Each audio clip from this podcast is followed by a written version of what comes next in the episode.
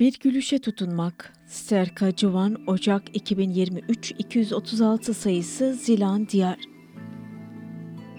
Gülmek devrimci bir eylemdir sözünü çok seviyorum. Çünkü bu çağın insanlık değerlerinden eksilttiği şeylerden birisi de gerçek gülüşler. Gerçekten gülebilmek için hakikat perdesini aralamak gerekiyor. Attığın her adımın farkında olmak, kim olduğunu bilmek, evrendeki varlığına anlam katmak için çabalamak gerekir. Kişi böyle olunca gülüşü yüreğe dokunur. Buz kesmiş yürekleri ısıtır. İnsan en çaresiz hissettiği anda, anlamsızlığın girdabına düştüğünde, duyguları köreldiğinde böyle gülüşler insana derman olur. Yaralarına merhem gibi sürer böylesi gülüşleri. İnsan kalabalıklar içinde yalnızsa, ruhunda kopan fırtınalara karşı savunmasızsa, anlaşılmayı bekliyorsa umutsuzca, böyle gülüşler iyi gelir insana. Rojbin'den gülmeyi öğrenmek. Rojbin'imiz böyle gülerdi. Su gibi berrak, ateş gibi yakıcı, toprak gibi şefkatli ve soluduğumuz hava kadar rahatlatıcı. Rojbin'in bize öğrettiği ilk hakikat budur. Gerçekten gülmeyi bilmek ki bence çağımız insanının ihtiyacı budur. Neredeyse alfabede harf bırakmayıp kendi ön yargılarımızın, beklentilerimizin tanımlamalarımızın içine sıkıştırdığımız genç neslin öğrenmesi gereken budur.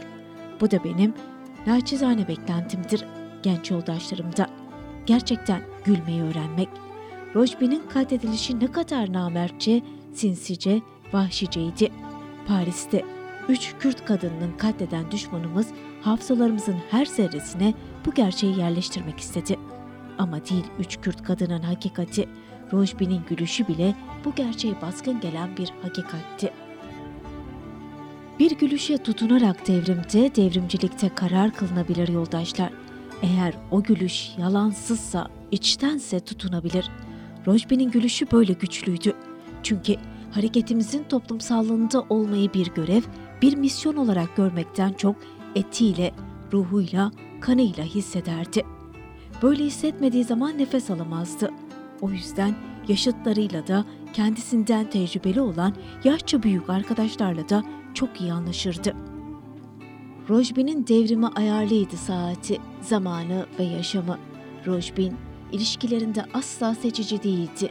Onunla yoldaş olmak demek içindeki öfkeyi, sevecenliği, zaafları, yüzleşmeye vasatlığı iddiaya dönüştürmek demekti. Rojbin'in insanı kavgaya çağıran böyle bir yanı vardı. PKK toplumsallığıyla bütünleşmişti. Sözü şekli aşan bir kavrayıştı onunki. Etiyle, kanıyla, ruhuyla ve gülüşüyle bizimleydi.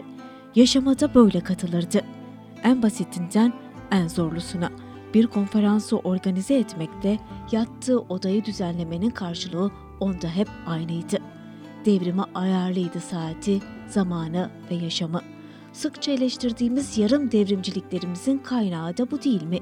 Devrimciliğimizi soluduğumuz her ana, her adımımıza yedirmemek, özle değil, biçimle uğraşmak ya da kabul olmaya çalışırken varlık, bilinç ve formun uyumunu, bağlantısını gözden kaçırmak.